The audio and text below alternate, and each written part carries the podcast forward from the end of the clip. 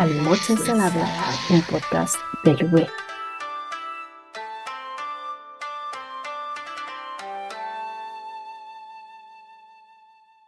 Hola Piola, ¿qué tal? ¿Cómo estás? Bienvenido, bienvenida a este rinconcito nuevo de Lube. Si has llegado hasta aquí y estás ahora mismo escuchando mi preciosa, maravillosa y mega radiofónica voz, que sepas que te estoy infinitamente agradecida y que me caes ya más que bien.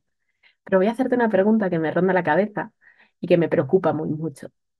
¿Cuántas veces en los últimos días has pensado en buitres? Sí, sí, en buitres. Estoy casi segura de que menos de 10 veces. Pero no te preocupes, no me pongo triste, contaba con ello, porque para eso estoy grabando todo esto, ¿no? Porque sí, mi objetivo con este podcast es que al final de temporada pienses más en buitres que en el Imperio Romano. Y en este episodio introductorio voy a explicarte más o menos a qué buitres me refiero y cómo voy a intentar conseguirlo. Y la historia comienza así. Érase una vez, siempre las historias comienzan así, ¿no?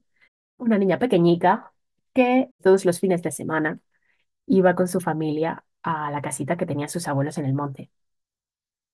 Eh, allí pues hacía sus deberes, allí eh, tomaba su desayuno a la luz del sol, allí de vez en cuando pintaba, allí de vez en cuando leía, allí de vez en cuando miraba a los pájaros junto a su abuelo, allí de vez en cuando ayudaba a su abuela a cocinar, también salía a recoger almendras, también salía a cascar almendras con el martillito, también podía ayudar a hacer alcorques, también podía hacer un montón de cosas que se hacían en el campo.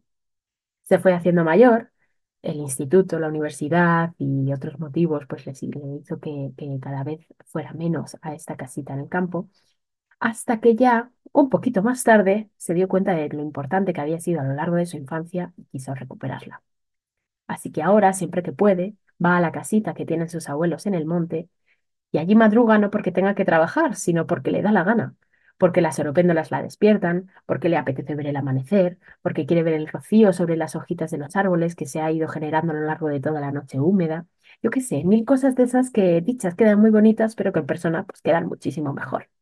La cosa es que a veces cuando esta chica, mujer ya, ya mayor, se despierta, sale de casa sigilosamente, en zapatillas, sube el camino que llega a los almendros y allí se sienta en una piedra. Allí se pone a leer, o a ver cómo las hormigas mueven las hojitas poco a poco, o a ver cómo una lombriz hace un agujerito, o a ver cómo los herrerillos trastean entre los pinos, o se pone a recoger almendras, o se pone a hacer alcorques, porque todavía esas cosas hay que seguir haciéndolas. Allí espera a que los rayos del sol empiecen a calentar el aire. Allí espera que se creen las primeras corrientes térmicas. Y allí espera que los buitres leonados empiecen a hacer su aparición. A veces vienen, a veces no. Pero cuando los buitres vienen, son decenas las siluetas que empiezan a planear por encima de su cabeza.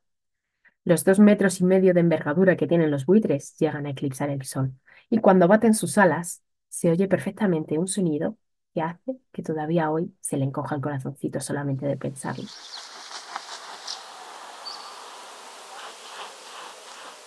Entonces, esta chica lo entiende, por supuesto. Entiende que un animal como este sea motivo de posiciones tan diferentes, tan opuestas y casi que enfrentadas entre la gente.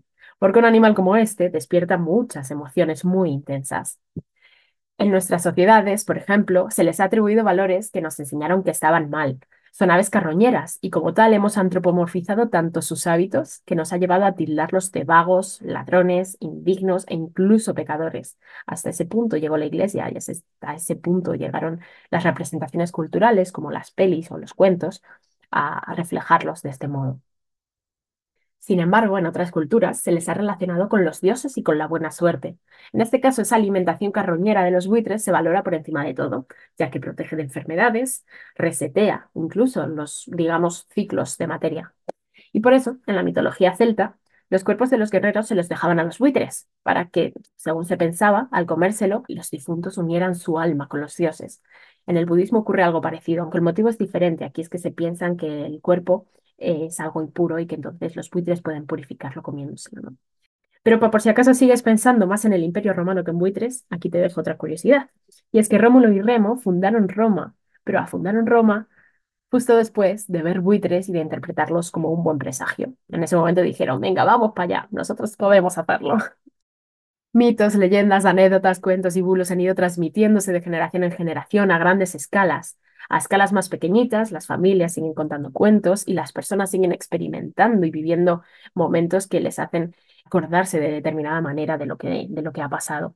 Para mí, sencillamente, los buitres significan, simbolizan, darme cuenta de lo pequeña que realmente soy, del espacio que, que ocupo, de lo despacio que me muevo, de lo poco que veo, incluso aunque me haya operado ahora mismo de la vista, de lo insignificante que es mi presencia en medio del campo.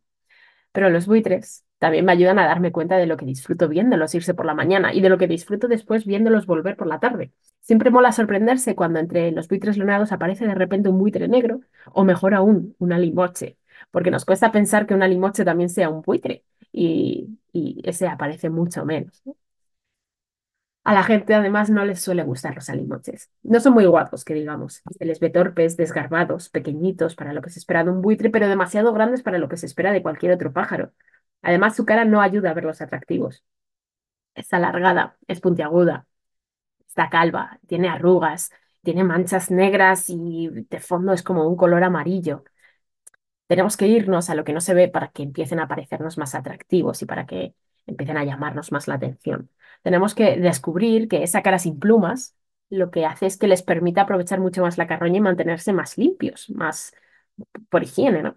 Que el color amarillo de su cara les hace ser más guays entre los de su especie porque son un mecanismo de selección sexual. O que se les conoce también como buitres sabios o buitres egipcios porque en el antiguo Egipto era un animal sagrado y estaba protegido por los faraones. Pues bien, este podcast va un poquito de todo esto, de dejar espacio a los buitres, de dejar que los alimoches hablen, de poner el foco en la curiosidad y no solamente en la apariencia, de fijarnos en esas especies que a veces están mal vistas. Sean buitres o no, no sé si ya has pillado la metáfora. O esas especies que están eclipsadas por otras especies más cookies, más icónicas, más mediáticas, más bonitas.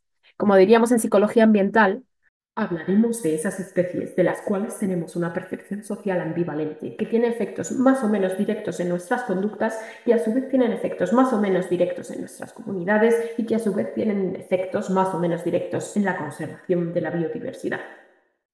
Pero te juro que no hablaremos con estos palabras. De hecho, ni siquiera hablaré yo todo el tiempo. Pasarán por aquí muchas personas que nos contarán sobre sus propios alimoches, desde sus variopintas áreas de conocimiento y, eso sí, con el arte y con la psicología ambiental como maestras de ceremonia. Quiero aprovechar para confesar además una cosita, y es que este podcast es un podcast de ensayo y error.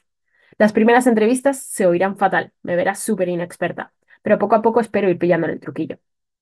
Así es como empecé a pintar. Así que como cuando estoy subida al andamio y no tengo ni idea de cómo está quedando el mural porque no puedo bajar todo el tiempo y tomar perspectiva, tendré que confiar en el boceto, tendré que confiar en el proceso y seguir pintando ese cachito de pared tan pequeñito que no tengo ni idea de cómo va a quedar en el resultado final, pero que luego sí que cobra sentido cuando bajo y lo veo todo de golpe. No queda del todo mal. Así pues, espero que entrevista a entrevista, chapa chapa, vaya despertándose vuestra curiosidad por todo lo que nos rodea, porque nos rodea, aunque muchas veces no lo veamos. Podréis encontrar más información de cada episodio en la página web www.lov.org y siempre estaré disponible, por supuesto, en Instagram, en Twitter y en el correo electrónico holapiola.lov.org para que debatamos, reflexionemos, pintemos de la mano y en la mano sobre todo lo que podemos estar hablando aquí. Este podcast es producido como buenamente puedo por mí, Lourdes Berzas, y estoy agradecidísima, agradecidísima de verdad, y te lo repito todas las veces que haga falta, porque estés aquí y espero que te quedes mucho tiempo. Ahora me toca callarme a mí, porque ahora les toca hablar a ellos. Bienvenida, bienvenido a Alimoches al habla.